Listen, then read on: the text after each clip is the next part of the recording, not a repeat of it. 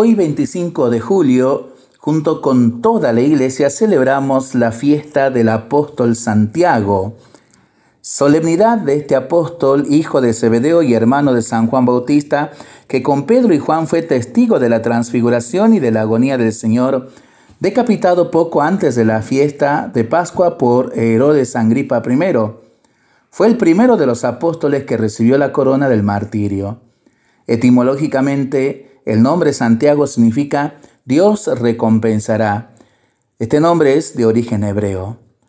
Santiago es uno de los doce apóstoles de Jesús.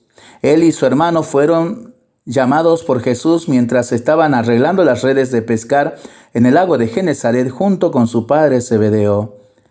Recibieron de Cristo el nombre de Boanerges, significando hijos del trueno por su impetuosidad. En los evangelios se relata que Santiago tuvo que ver con el milagro de la hija de Jairo.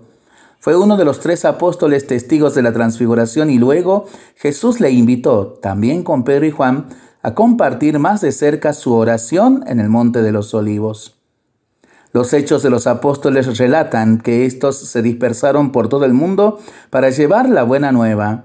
Según una antigua tradición, Santiago el Mayor se fue a España, primero a Galicia, donde estableció una comunidad cristiana, y luego a la ciudad romana de César Augusto, hoy conocida como Zaragoza.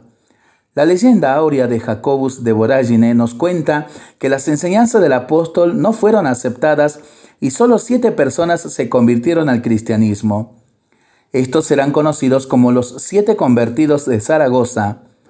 Las cosas cambiaron cuando la Virgen Santísima se apareció al apóstol en esa ciudad, aparición conocida como la Virgen del Pilar. Desde entonces la intercesión de la Virgen hizo que se abrieran extraordinariamente los corazones a la evangelización de España. En los Hechos de los Apóstoles descubrimos que fue el primer apóstol martirizado. Murió asesinado por el rey Herodes Agripa, Agripa I el 25 de marzo del año 41, día en que la liturgia actual celebra la Anunciación. Según una leyenda, su acusador se arrepintió antes que mataran a Santiago, por lo que también fue decapitado. Santiago es conocido como el mayor, distinguiéndolo del otro apóstol Santiago el menor. La tradición también relata que los discípulos de Santiago recogieron su cuerpo y lo trasladaron a Galicia, extremo norte-oeste de España. Sus restos mortales están en la basílica dedicada en su honor en Santiago de Compostela. En España, Santiago es el más conocido y querido de todos los santos. En América hay numerosas ciudades dedicadas al apóstol. En Argentina, por ejemplo, Santiago del Estero o Mendoza. En Chile, República Dominicana, Ecuador, Cuba y otros países. Y volviendo a la querida Argentina, en la provincia de Salta es venerado en tres localidades que lo tiene como patrono. Pluma de Pato, Islas de Cañas y eh, Campo Quijano.